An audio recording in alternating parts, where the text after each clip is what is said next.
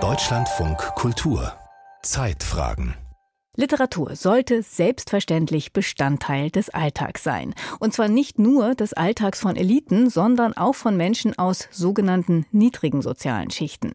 Diese Haltung hat Tradition in Deutschland. Schon in den 1920er Jahren zum Beispiel gab es Organisationen wie den Bund proletarisch-revolutionärer Schriftsteller und die haben damals ganz explizit Arbeiter ermuntert, über ihre Lebenswelten zu schreiben.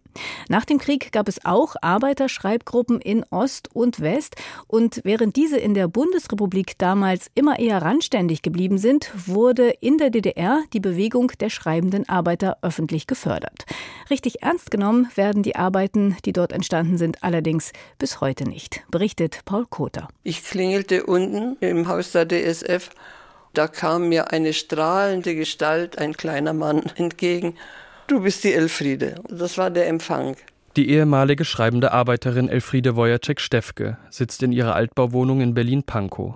Über 20 Jahre lang war sie Mitglied des Zirkels Maxim Gorki im zentralen Haus der deutsch-sowjetischen Freundschaft und weiß noch gut, wie sie in die Gruppe der DDR-Laienautorinnen aufgenommen wurde. Ich musste erzählen, warum ich komme in den Zirkel, was ich schreibe. Und ich habe von vornherein immer gesagt, ich bin katholisch. So, das sollen sie einkalkulieren. Und mich hat keiner unsittlich belästigt, indem er mich in die Partei kriegen wollte. Elfriede Wojacek-Stefkes Zirkel war einer von 200 Schreibgruppen in der DDR. Diese wollten vor allem ArbeiterInnen die Möglichkeit bieten, sich mit Literatur auseinanderzusetzen. Das hat natürlich auch mit Weltverständnis, Gesellschafts- und Kulturverständnis zu tun. Die Kultur gehörte in die Mitte der Gesellschaft, gehörte mit der Ökonomie und der Politik dazu, eine neue Gesellschaft zu gründen, ja mit sozialistischem Weltbild. Weiß die Kölner Historikerin Anne Sokol. Den Startpunkt für die breite Bewegung der schreibenden Arbeiter sieht sie in der ersten Bitterfelder Konferenz von 1959, die eine programmatische Neuausrichtung der DDR-Kulturpolitik zum Ziel hatte. Schriftsteller wurden aufgefordert, in die Betriebe zu gehen, sich auseinanderzusetzen, nicht nur mit Gegenwartsthemen, sondern auch wirklich mit Menschen vor Ort und mit ihnen über Schriftstellerei zu sprechen, über das, was Schriftstellertum ausmacht. Man wollte nicht mehr nur den lesenden Arbeiter, den man zuvor im Fokus hatte, fördern, sondern jetzt sollte auch der Arbeiter schreiben. Und das ging dann so weit, dass man sich vorstellte, dieser schreibende Arbeiter soll die neue sozialistische Nationalliteratur schaffen. Das war natürlich ein Hammer. Hunderte Zirkel organisierten sich unmittelbar nach der Konferenz. Sie wurden öffentlich finanziert und waren an Betriebe und Kulturhäuser angeschlossen. Laien, MitarbeiterInnen der Betriebe, aber auch SchriftstellerInnen wie Brigitte Reimann, Christa Wolf oder Franz Fühmann übernahmen die Leitung der Zirkelabende.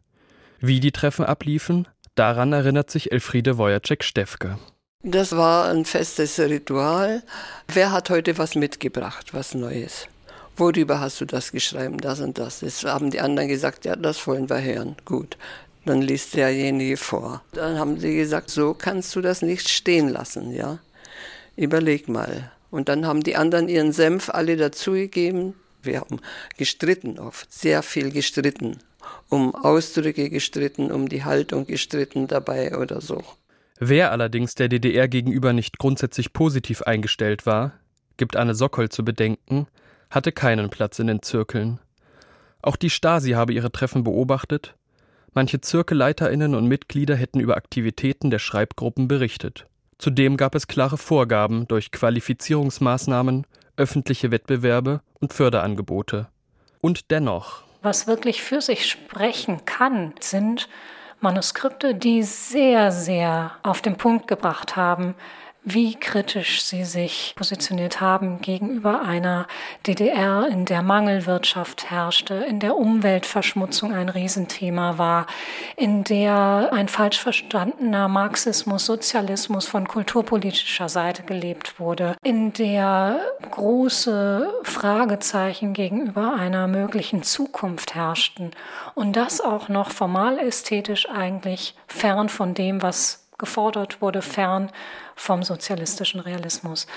Deshalb würde ich diese These eines mikrokosmischen Freiraums, wenn es denn Zirkelleitung, Zirkelmitglieder zuließen, durchaus stattgeben. Manch einer war tief gekränkt als Sozialist, aber er hatte so viel Toleranz, uns eben reden zu lassen, ja. Und es durfte eben bloß kaum etwas gedruckt werden. Elfriede Wojacek-Steffke schlägt ein kleines Buch auf, das neben ihr auf dem Tisch liegt. Auch ihre Mutter sei im Schreibzirkel dabei gewesen. Deren Natur- und Liebesgedichte konnten in der DDR veröffentlicht werden. Naturgewalten. Es ist, als ob sich die Natur empörte, den Menschen ernst in seine Schranken weist, weil ihre strenge Ordnung frech erstörte und sie nach seinem Willen handeln heißt. Da toben Stürme und die Wetter grollen und Wassermassen tosen durch das Land.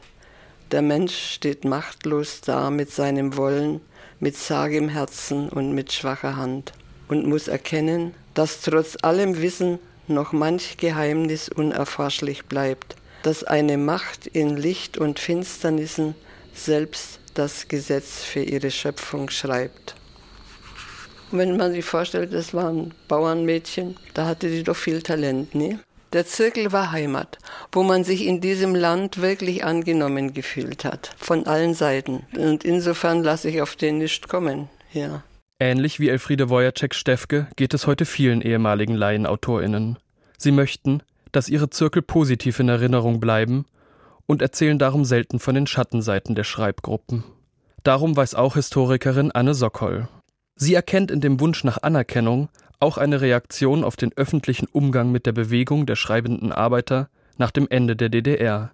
Mit der Wende verlor diese ihre finanzielle Förderung, fast alle Zirkel mussten ihre Aktivitäten einstellen.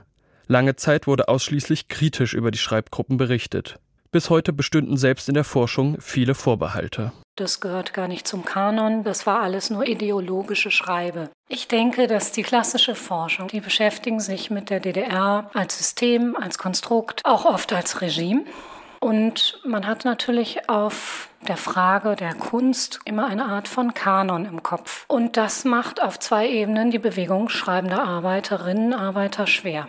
Zum einen, die Bewegung, die beugt sich als Laienautorinnen, Autoren, die dort aktiv sind, keinem Kanon. Zum zweiten, sie wird natürlich unter diesem Fokus der DDR als Regime, als Diktatur in eine ganz bestimmte Richtung immer wieder eingeordnet.